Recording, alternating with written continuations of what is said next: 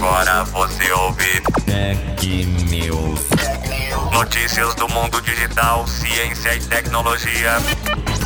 A Samsung antecipou a venda dos novos Galaxy S20 e S20 Plus no mercado brasileiro devido à pandemia. Quem adquiriu os smartphones na pré-venda já pode retirar o aparelho numa loja física. E mais, os usuários que optaram pela entrega em casa receberão o aparelho a partir dessa sexta-feira. News.